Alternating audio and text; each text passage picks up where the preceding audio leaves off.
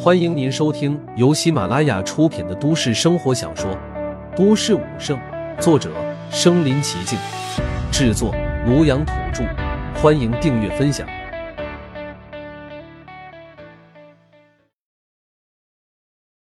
第三十七集，这么多宗师，太他妈吓人了。他和表哥商量好了，待会表哥出现，他就装作点菜，然后无论点什么菜，表哥都说没食材了。最后，张亮再无奈的拉着妹子换一家饭店，这样就既能装逼又不用花钱，简直完美。二人找了个角落坐了下来，张亮拿着菜单装模作样的点餐。女孩忽然问道：“刚才你那位朋友混的可以啊，能在这种地方消费得起？”切，他哪能消费得起？那小子在我们班吊车尾，连舞者都算不上，怎么可能在这种地方吃饭？那他怎么会进那个包间啊？切，装逼呗！我猜里面多半没人，要有人早给他轰出来了。说话间，张亮还扭头看了一眼那个包间。女孩摇摇头：“我最看不惯这种没本事还装逼的人了。”就是，我也看不惯。张亮笑了笑，放下手中菜单。拿起手机，在班级群里发了条信息：“你们猜猜看，我在锦绣饭店遇到谁了？陆凡。”安静的群里一下子就热闹了起来。卧槽！锦绣饭店，那不是咱们云城顶级饭店之一吗？没错，我和我爸去过一次，能在那吃饭的可都是大佬。听说锦绣饭店天字间没有大宗师的徽章，根本开不了房间。看到群里的信息。张亮嘴角上扬道：“你们想不想看一下陆凡的照片？待会他要是被人撵出去的时候，我拍几张给大家助助兴。”结果他这话刚发出去，群里立刻冷清了下来。陆凡就在班级群里，前不久人家刚测试成为武师，谁敢得罪？而张亮却一头雾水。按理说，以前这种情况，大家伙应该热热闹闹的起哄才是。怎么今天这么奇怪？甚至连韩磊都没露头。他摇摇头，收好手机，也没多想。点好菜了吗？对面的女孩问了一句。还没呢，这些菜都吃腻了，都不知道点什么好了。张亮敷衍了一句。表哥怎么还不来？难不成又放我鸽子了？这货可真不靠谱。偷偷瞄了一眼那位美女，人家都有些不耐烦了。张亮没办法，只好借故去卫生间，实则去找表哥算账。结果还真在拐角处被他堵住了。表哥，哥，你这不是坑我吗？咱们不是说好了帮我演戏？你人跑哪去了？表哥也一脸无奈。亮子，不是哥不帮你啊，是天字号来了一堆大佬，让我去端菜。老板都亲自盯着呢，我哪有机会溜出来啊？等等，你刚才说啥？天字号来贵客了？鬼扯！张亮和表哥就差两岁，所以也说起话来也百无禁忌。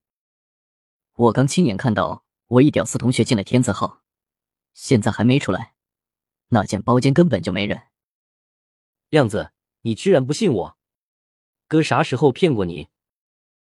一说起这个张亮就来气，他表哥从小到大就满嘴跑火车。不行，除非我亲自去看一眼，否则我不相信。张亮被晾在那半天，他本就一肚子火，现在说成什么都拦住表哥不让他走，不得已，表哥只好认了，把服务生衣服和张亮互换，让他代替自己去端盘子。张亮嘴角扯动，装的还挺像。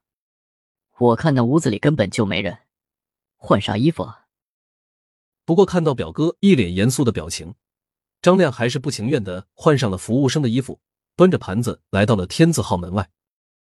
张亮没敲门，直接一把推开门就进去了。切，我就说屋子里没。妈呀，怎么满座人啊？屋内宗师、大宗师正在聊天，房门忽然被人推开。瞬间，无数道威慑力十足的目光看向张亮，那一刻，他灵魂险些吓出窍。然而，更让张亮脊背发凉的是，为首上座之人赫然是陆凡。紧接着，张亮失声道：“陆凡。”张志伟看到张亮年纪不大，笑呵呵道：“你们认识吗？这位应该是你的同学吧？”陆凡一脸淡漠的点点头，然后看向张亮：“原来你才是这里的服务生啊！”张亮一脸尴尬，解释也不是，不解释也不是。此时，张亮面色涨红。张志伟笑道：“既然是陆大宗师的同学，就一起过来坐坐吧。”张亮只以为自己听错了。陆陆大宗师，这是在叫谁？这时，陆凡漫不经心道：“我和他不熟。”张志伟瞬间变脸，前一秒还是温和的长辈，下一秒直接摆出了大宗师的威严。既然是传菜的，还愣着干嘛？还不快上菜！能混到总馆长这个位置，自然是人精。无需陆凡多言，仅仅一句“我和他不熟”，张志伟就能猜出二人关系了。态度自然好不了。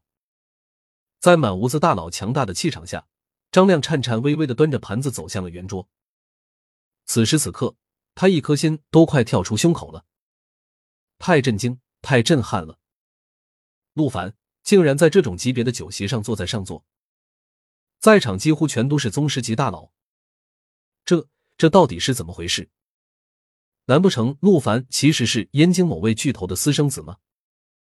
张亮本就紧张，还走了神，盘子没端稳，直接打翻了。饭菜汤汁登时淋了一位宗师一身，盘子摔碎的声音格外刺耳。这里的动静登时将店老板给吸引来了。今儿个天字号，那可来的都是大佬，他千叮咛万嘱咐，让服务生们都好好侍奉着。结果还是出了岔子，他一进屋就怒了：“干什么吃的？”盘子都端不好，要你干嘛？张亮垂着头，又惊又怕，生怕被老板认出来他是顶包的。